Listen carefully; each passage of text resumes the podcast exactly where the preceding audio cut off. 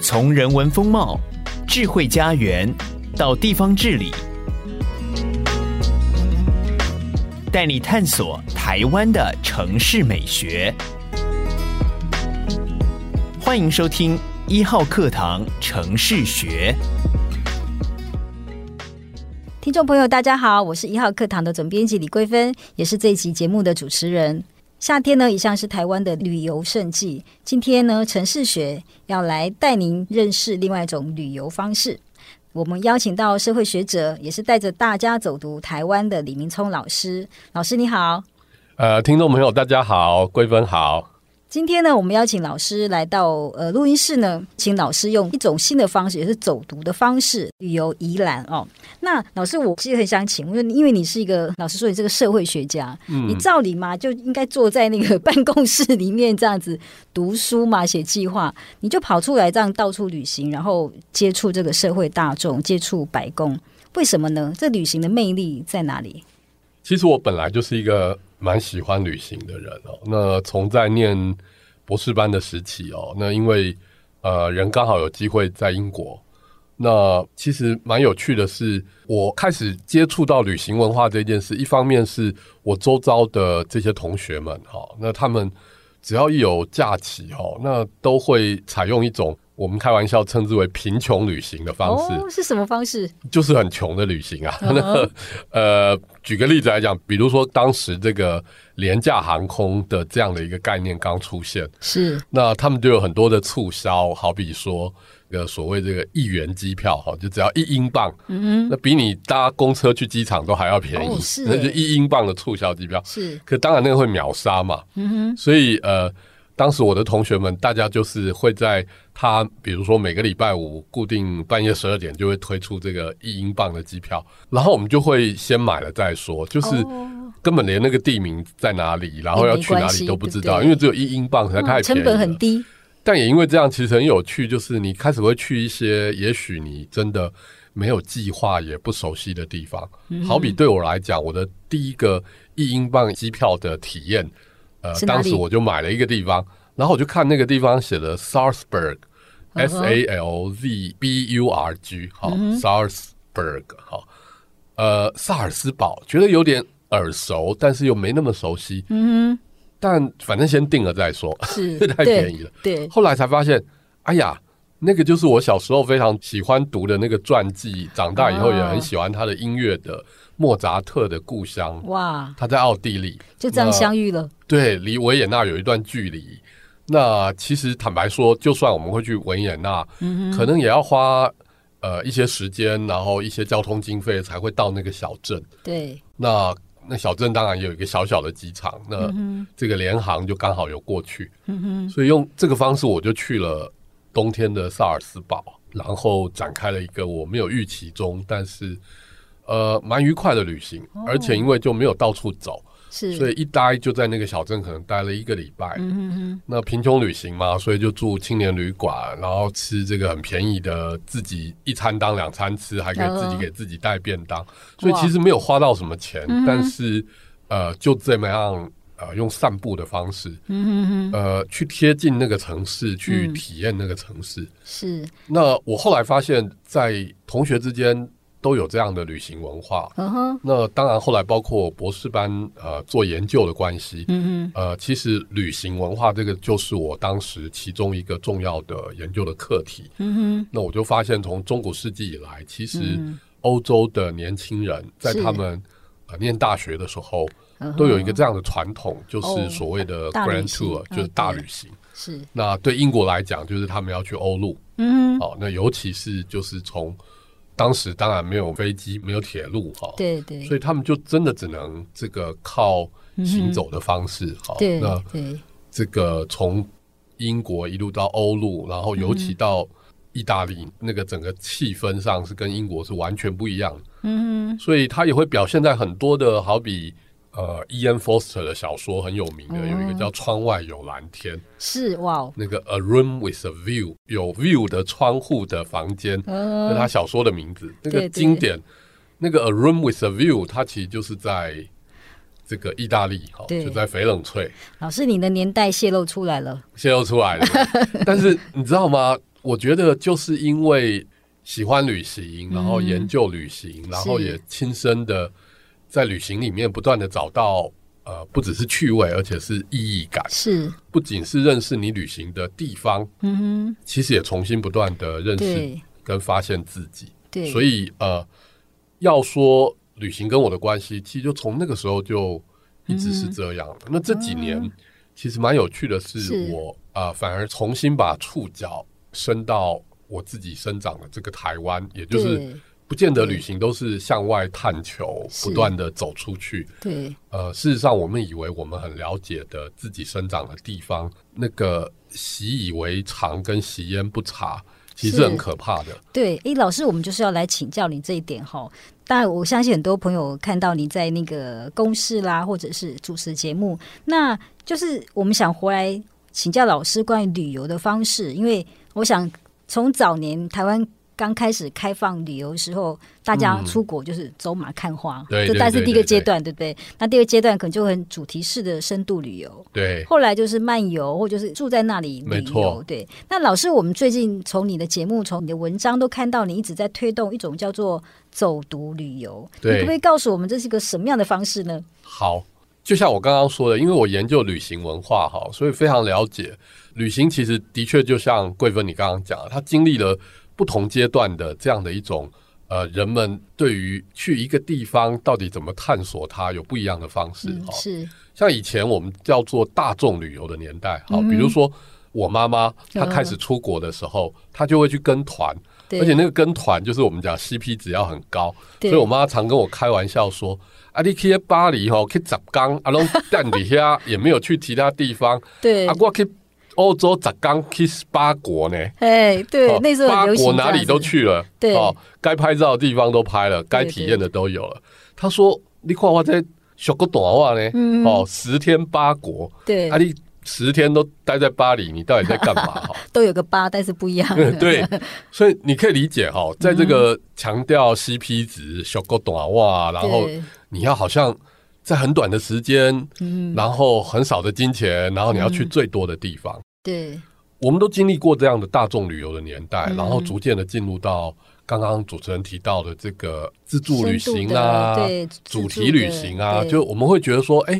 没有哎，我们好像可以再更深入一点是，哦。那在一个地方好好的这个用自己的方式去探索。所以，嗯对如果你是对美术有兴趣的，你可嗯能去比较多的博物馆、美术馆；嗯，对你对美食比较有兴趣的，那你可能从头到晚一直在吃。 对，也很好，也也没有不好啊，哈对。对所以我们会发现，哎、其实台湾大概在呃这十几年来，我们逐渐进入到这种呃比较强调自助的主题式的。当然，嗯对这个也跟呃网络的资讯的便捷，啊哦对就是大家有关很系哈容易就可以取得这些资讯，对哦是有关系的。那我认为还有第三波的这样的一个在自助或主题旅行的前提上面，嗯哦，更往里面走。那我们可以把它，如果以去国外来讲，我觉得它是一种，比如说这个居旅哈、哦或者旅居哈、哦意思也就是说住下来一段嗯是时间对，哦，它不止旅行，它有点像是你就半住下来了。嗯哼，好、那当然这可能需要时间，也对需要预算。是但如果你没有那么多时间跟预算，可以真的旅居或者居旅，哦，嗯对，那你至少可以漫游吧。就是好比就算是一个礼拜，嗯哼，但你也没有真的一定赶着要去哪里，对对。哦，而且最重要的是非常的依赖你的身体的各种五感，嗯然后依赖一种呃你在当地会跟什么样的人事物相遇的嗯某一种这样的一个奇妙的天线雷达要打开。嗯，所以我常开玩笑说，好比我最近都有两种旅行方式。如果时间久一点呢，我可能就到了一个一个地方，然后我只租一台车，我没有任何计划，连饭店都没有订。然后那我就开着那台车，呃，走到哪里，玩到哪停里？到哪里。哦，停到哪住到哪里对，嗯哼，对，对，那我如果想待久一点，那就待久一点。嗯哼，呃，如果就觉得要移动了，那就移动吧。哈、嗯哼，这是一种方式。另外一种方式呢，我可能就甚至连租个车子都不需要了，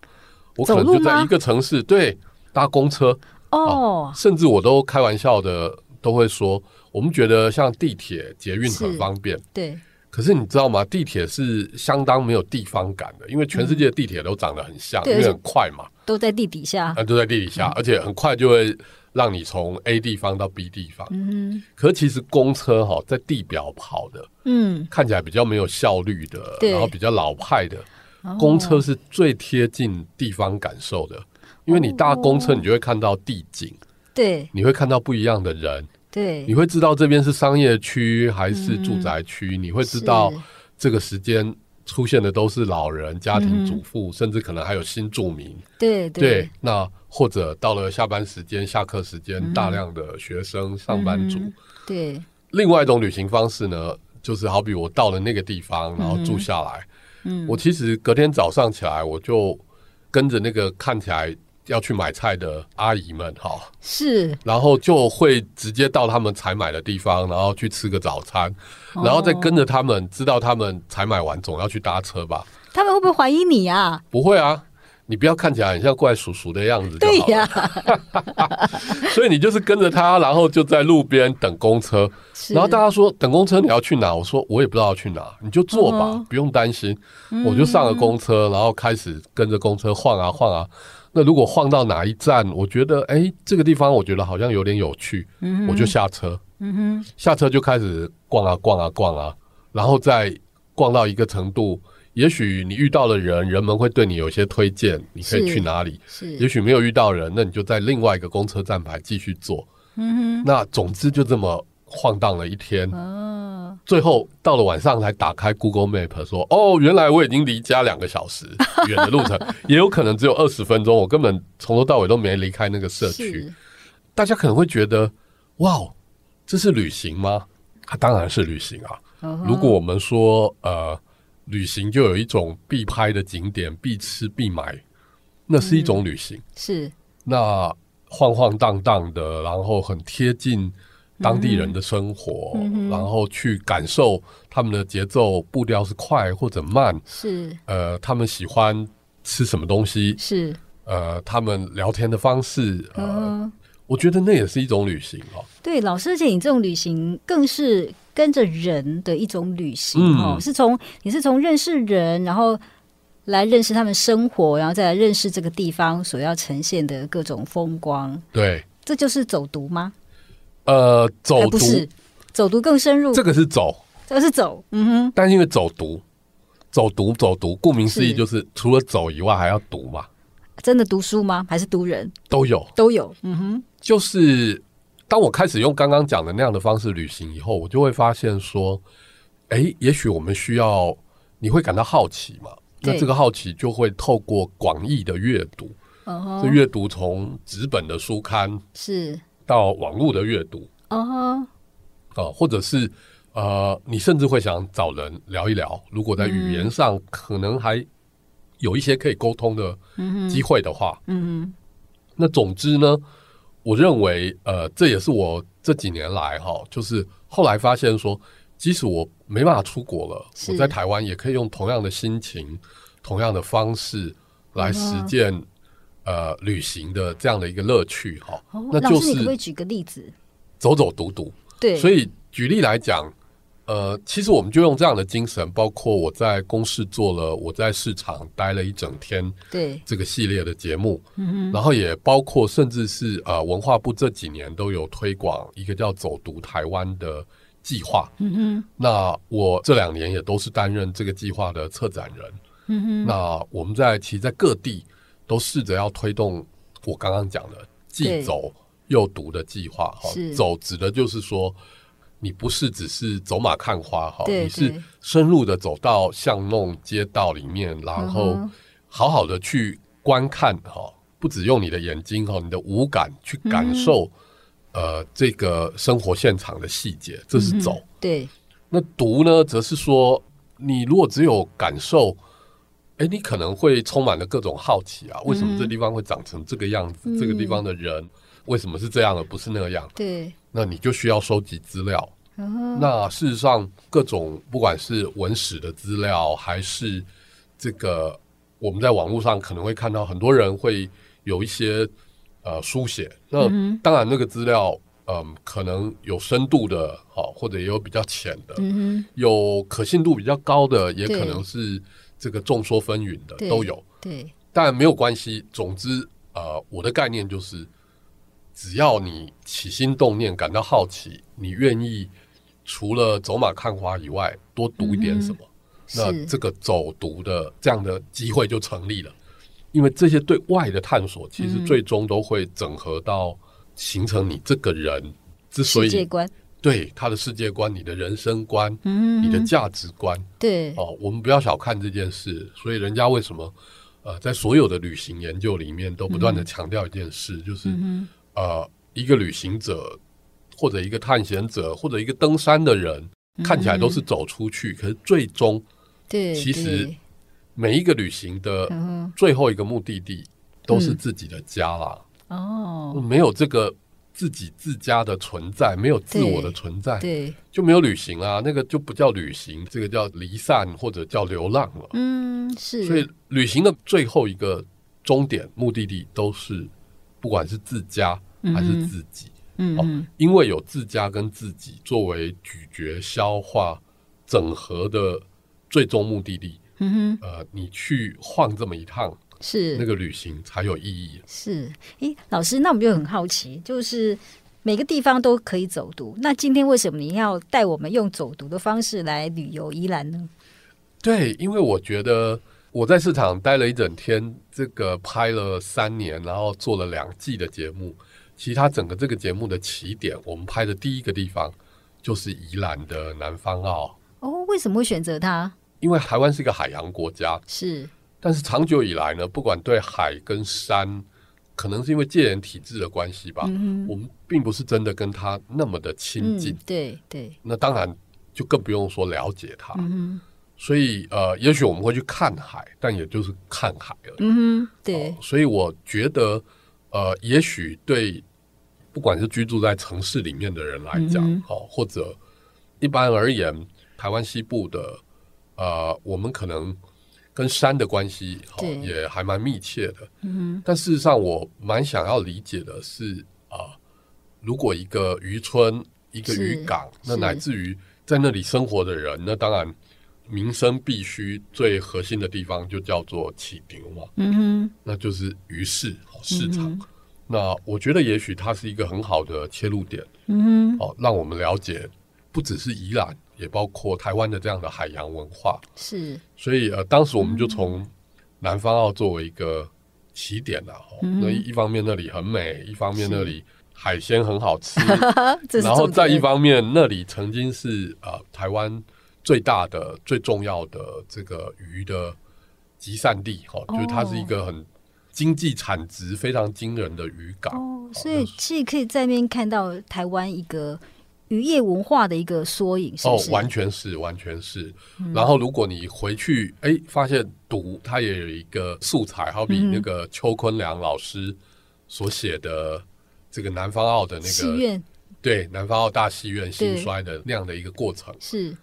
我的意思说，它其实是整套的，让我们去理解，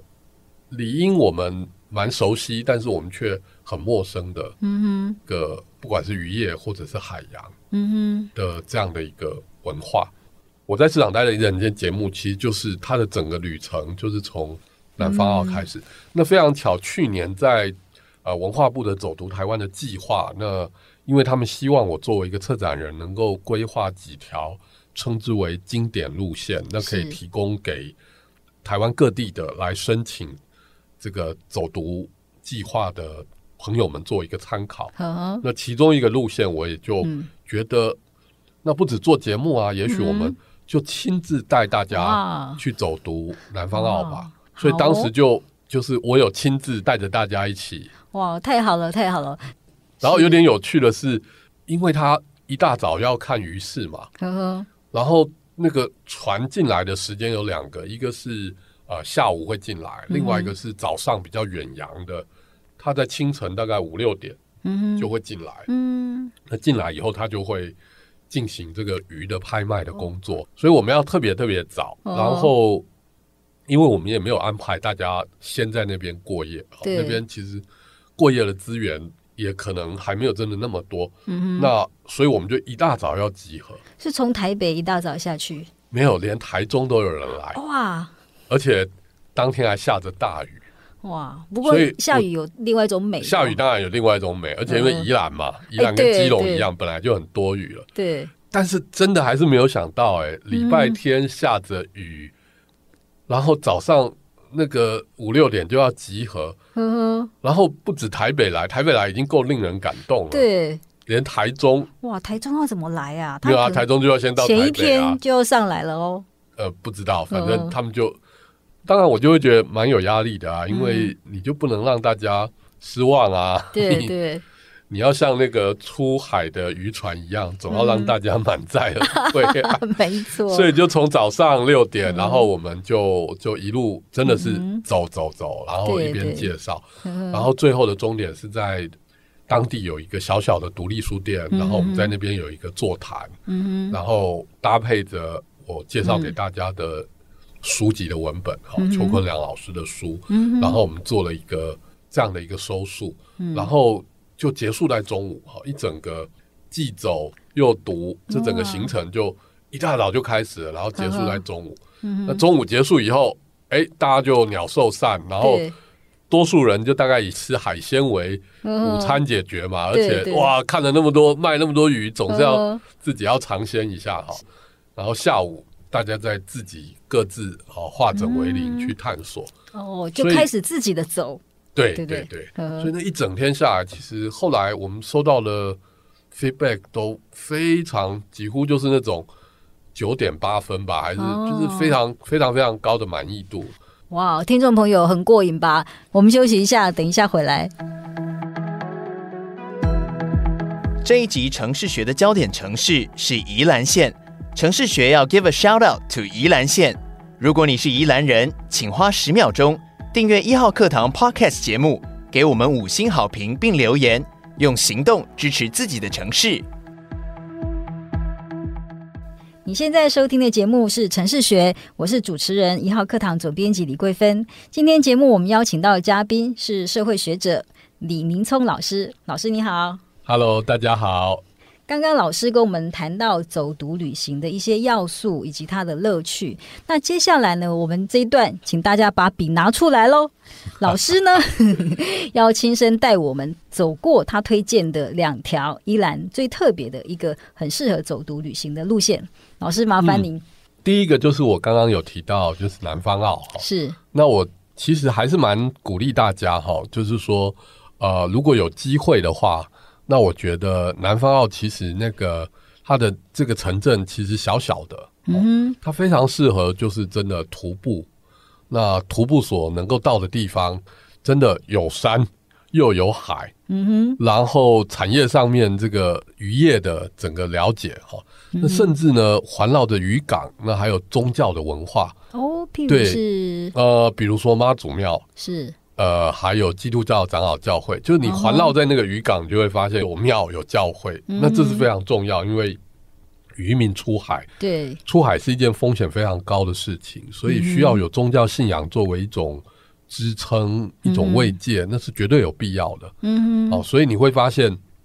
一个小小的城镇，嗯哼，哦，那它就有不一样的信仰。对对那，甚至呢，因为现在也有很多的这个外籍的渔工，所以当地也会发展出一些呃跟外籍渔工有关的一些有趣的流行文化，好比卡拉 OK 啊，哦，就他们的卡拉 OK，或者他们的比较习惯的一些杂货店，非常有趣。好、菲律宾的、印尼的都有，老师你都跑进去逛是不是？嗯就是你不用觉得害羞啦。呵呵，对，因为其实你会发现，那个我们说台湾人大部分很有人情味，蛮热情的，就客客气气的。嗯哦，对，说不定你就会想要买了，因哦为对总是有一些有趣的、是不常发现的东西。然后，好比在我在市场待了一整天，那个节目里面，我们有特别介绍，嗯你会发现，因为渔业嘛，对，所以渔业就是靠渔船，嗯那渔船其实是要维修的，所以你会发现渔港附近还蛮多那种老式的铁工厂。哦，就是修那个各种渔船的机具。嗯那那种铁工厂，其实现在已经越来越少见了。嗯，对，可那些铁工厂其实都还蛮细工的，因为那些渔船的零组件那不是开玩笑的，嗯嗯，对，对不对？所以就像我们节目里面有提到，其实他们就是渔船的医生啊，而且有时候甚是至那个渔船一出海远洋三更半夜，他如果什么引擎什么出问题了，怎么办？哦要打电话啊。所以他们抠二十四小时都待机，手机不敢关哎、哦所以渔船的船长跟铁工厂的老板其实要很骂鸡的，哇，真的哎，很可，爱。对，所以那个就是一个生态圈。对嗯哦，我常说，如果你真的走进一个地方够深入的话，你就会发现它不是一个让你所谓旅游拿来消费的地方嗯嗯嗯，而已。对，嗯你可以对感受到这里的生态圈，这生态圈就是各种上下游的产业，各种周边的。嗯哦，它是个信仰圈，它是个对经济圈，对，嗯它是个文化圈，是当然它也是个生活圈。对哦对所以，好比你在市场逛的时候，你就会发现采买的有各种人啊，有跟你一样的观光客，当然很多，嗯哎，也有可能有大厨哦，哼，有哦这种星级的。老师可以判断出来吗？呃，有啊，因为怎你么看会发怎现他们第一个买的量可能很多，可是他不一定会提着走，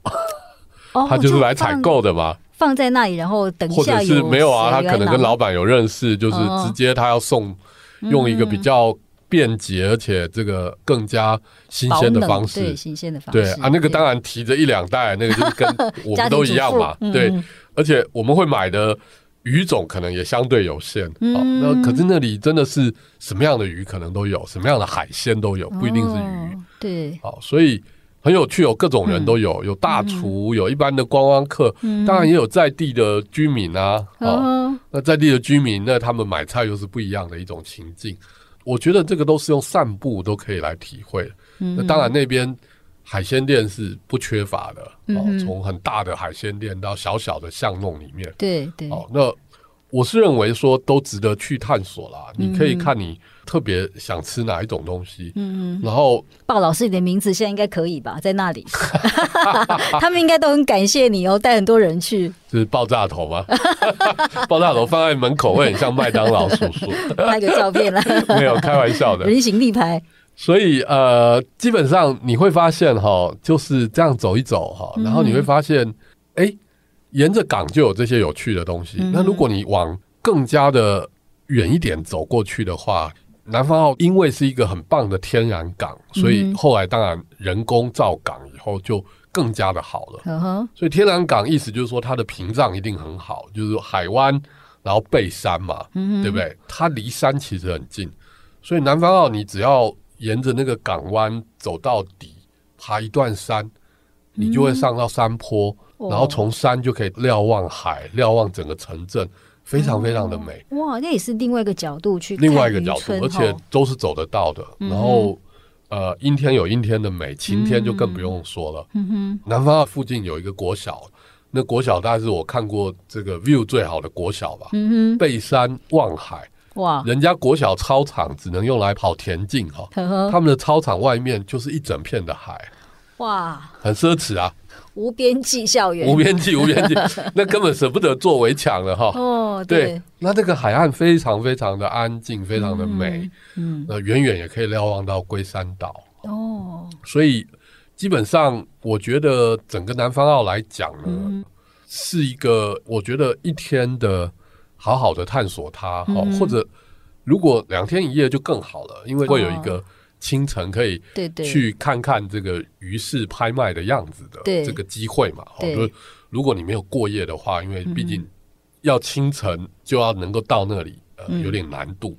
那过夜我觉得其实很 好，对晚上在港边散步的感觉又不一样，嗯很安静，然后不急不徐这样。然后过两天一夜，我觉得是一个非常好的适合这样的一个小旅行，而且很深度嗯对的一个地方。对，哎，老师这样听起来好像一个人旅行也不会觉得无聊，对不对？啊在不这个会地啊方，，一个人我都觉得我蛮推荐大家一个人旅行，因为一个人旅行你就不用处理关系的问题，你肚子饿了你就吃嘛，你不嗯饿你就不要吃。而且因为一个人旅行很孤独，所以你的感官会打得更开，因为你没有人讲话，对哦对，你没有任何什么关系要维持，你不是谁的谁，你就是一个对旅行者。对你不用迁就别人的兴趣，那可以想自己的心事。多好啊！对，所以一个人旅行，其实如果一下子把你丢到国外，你可能会有点不安。嗯，啊对如果对，听众朋友不习惯的话，嗯但其实台湾有很多地方蛮适合一个人旅行，嗯，对，南方澳就是一个很好的选择哈。我觉得是因为哎、它非常丰富，吃喝玩乐可能都可以满足，都有，然对，后安安静静的，嗯然后各种气氛都有嗯哦、哼你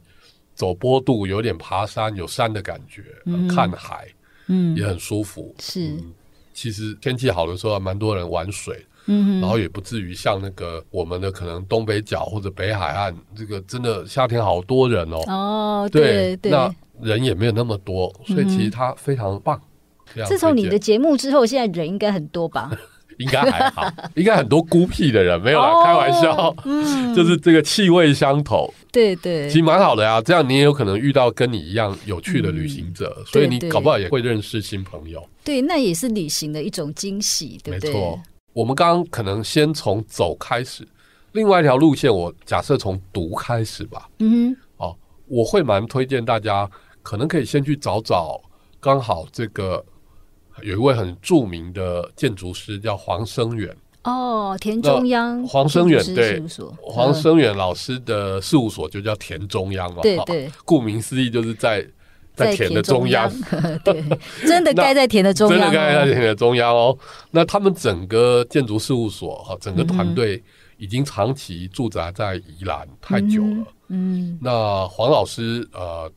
田中央好、也出了两本书，嗯呃，多年以前有一本哦、最近又出了一本，所以其实它都不难找，哦嗯哼所以大家可以从好比阅读哼，哦，呃，黄老师或者田中央工作室、嗯田中央建筑事务所团队的这两本书作为一个切入点。哼，嗯然后呢，你一定会有兴趣嘛？你不可能只是纸上，虽然那书编的很美、很好看，嗯但你不会对说看完就哦不就去结束了嘛哼，？哦，会更有兴趣想去看看真实的样对，子，看完你一定会有一种欲望，就是说，对，哇，哦，这个立基在宜兰，但是扬名国际哦。对，呃，黄老师团队的这个建筑的作品，哦，嗯那当然不止得到了很多很多的建筑的大奖，甚至也去了威尼斯双年展，在嗯各对方面，哦，不管在建筑、在艺术、嗯在这个人文历史，乃至于自然生态的永续的这个议题上面，他都是一个国际性的重要的嗯这样的有影响力的人。哼，嗯哼，那也许你从阅读他的书，嗯并哼，且起心动念，觉得也许我可以去宜兰嗯看看这个在宜兰。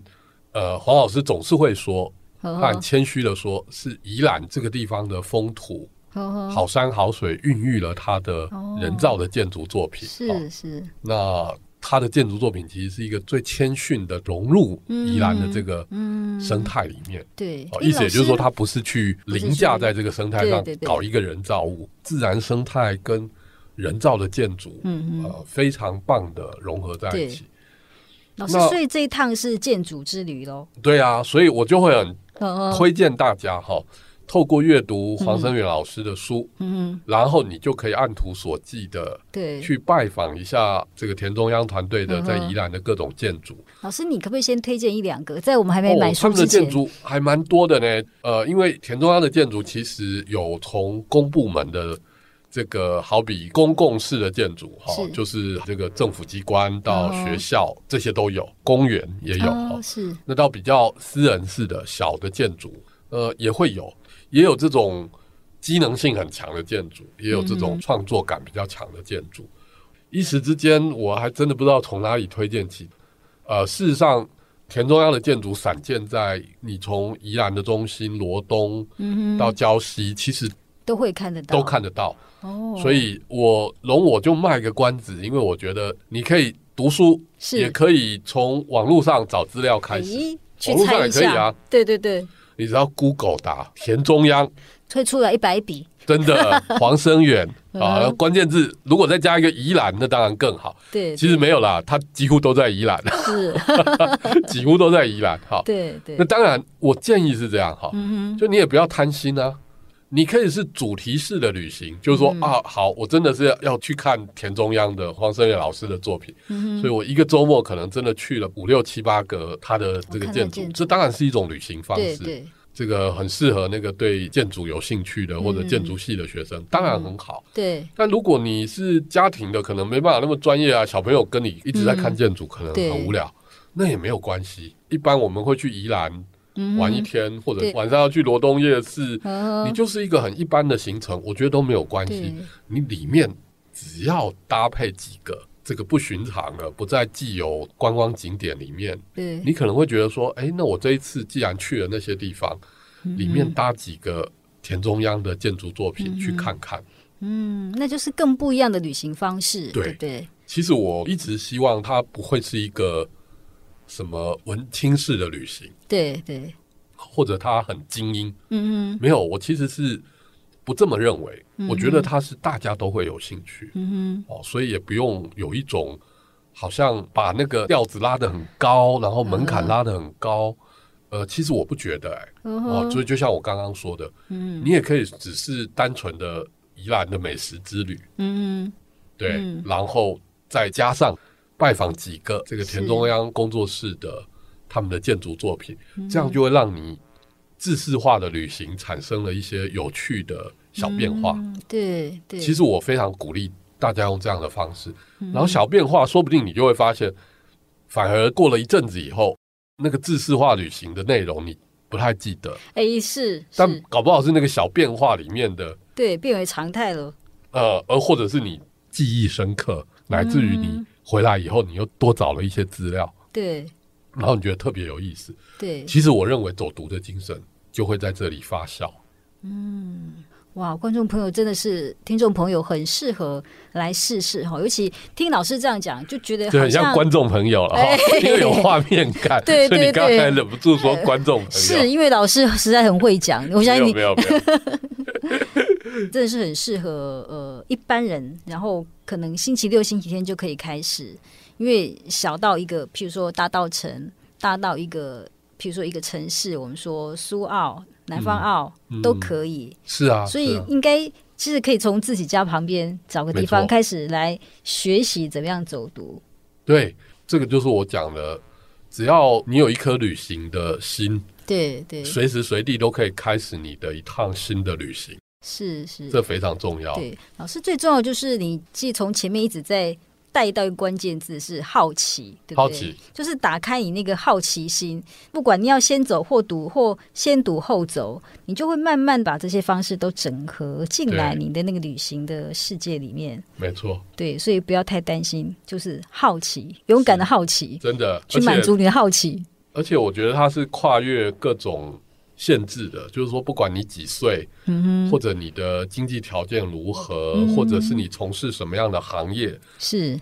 我认为，呃，旅行不是那么昂贵，跟好像要有钱有闲。嗯其哼，实我认为它是跨越跨越阶级、跨越性别、跨越族嗯群、跨越年龄的。对所，以常有人开玩笑说：“哎，老师，你为什么看起来好像比你实际真生理的年老龄师就是看起来纪十八岁，没有，其实我很老了哈。对，但是问题是，好啦，好像真的可以有点年轻的样子哈，嗯不是公我就搞整整啊笑脸。嘿我，觉得那个是心态啦，嗯哼，因为好奇这件事情，嗯哼。它就是会保持年轻，嗯真的。真的，真的，对因为你看老话有一种状态，就是会说啊，这个我知道了啊，或者是啊，这没什么嘛，就这样嘛嗯。可是对小朋友一定不会这样嘛，嗯小朋友一定是这为什么是这样？哎、这个好有趣哦，哎、这个我想试试看，嗯对，所以旅行会永把我葆们年轻，， 对，永葆年轻 这结论是不是好像有点不错？很不错， 不必花钱在那个保养品上面 真了。的，我们花钱来旅行。老师谈到宜兰啊，我相信我们台湾朋友大概都会哦，不能说台湾朋友，可能各地的朋友都知道，丁恩曾经票选。呃，我们的剑琴怀古步道是全球最美的二十八条小径之一。是那从这个新闻，可能我们又会想到说，诶，那我们宜兰还有哪些资源？你觉得它是一种国际级的观光，是值得他们大家来看看？我们如果从宜兰的这个地缘哈，它嗯在台湾的位置，还有它的这个整个地形哈，其实是，你就会发现，它真的是当我们说好山好水哈，嗯那有时候开玩笑，我们说好山好水好无聊，但它一点都不无聊啊，因为它的好山好水，其实孕育着很漂亮的地景地貌，同时之间也孕育着非常棒的物产。嗯那这两件事情都是呃，不只是本国观光，也是国际观光最大的卖点啊啦、嗯，我们可以对这么说对，那它的地景地貌就是除了山海，另外一个就是南洋平原。哦、就说它有山嘛，毫无疑问。哦对那宜兰临接着这个中央山脉的最北端，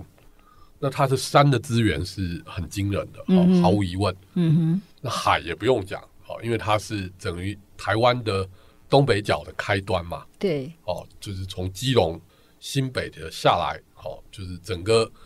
东部的第一站，那就是宜兰了。嗯所以从东北角一路接到花莲，嗯这整个宜兰的海岸线，尤其是在像苏澳那里开始，哦，作为苏花公路的开端，哼，嗯哦哼，那其实它的海景，哦，乃至于出海，你看还嗯哦有龟山对岛，对还可以嗯看鲸豚，好、哦，是，就你就可以知道它的海上的资源也非常的丰富，所以有山的资源，有海的资源，然后还有介于山跟海哦这个平原，那整个南洋平原它的那个腹地哦，还有它的那个肥沃，然后它的美好，就像我讲的，在视觉上。你在宜兰的时候，不管你是用什么交通工具移动，你都会感觉到，就是说那个山远远的，海远远的，但是因为它是平原，所以有一种很一望无际的感觉，很舒服。嗯，对，就那而且田园有是很层美的次哈，对山、平原、海，海对，对，因为它不会像花莲的话，因为花莲的山当然山跟海是非常非常的壮观嗯哦，可是因为它就不是一个平原式的，哼，嗯它哼，的壮观是在于像泰鲁格式的对那种壮观，也对就是说鬼斧神工，然后非常的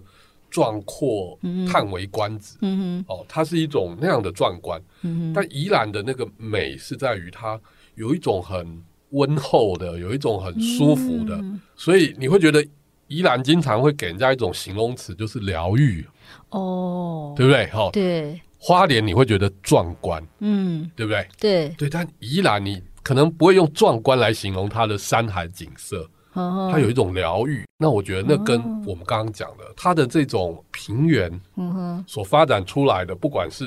嗯我哼们刚刚讲的这个国际票选的小径。对，哦，那你会发现这个一定是了，嗯哼嗯河川、小径，对，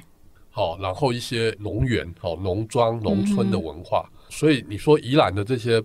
民宿也好，或者这个宜兰因为这个平原的关系，它所能够种植的东西，嗯从稻米到著名的三星葱，嗯，对对哦那，这个都是在我看来啊，嗯宜兰的国际观光的资源其实是真的非常的发达，而且应该说它的特殊性对对也很够。嗯哦，它跟其他地方都有一些区隔，或者说其他地方有的，嗯它可能也不缺，哼，哦，但是它又有一一些其他地方没有的。对，哎，老师，这也是我们疫情这个时间，我们不能出国。刚刚节目开始你提到说，哎，不如好好的来在自己的家乡走一走。可能现在我们再回来，用走读的方式看自己。呃，成长或非成长的地方，我们都可以看到它不只是因为我们喜欢而美，它其实真的很客观的在一个国际的一个地位上面，我们即使是在台湾旅游，我们也是在亲近一种国际级的资源，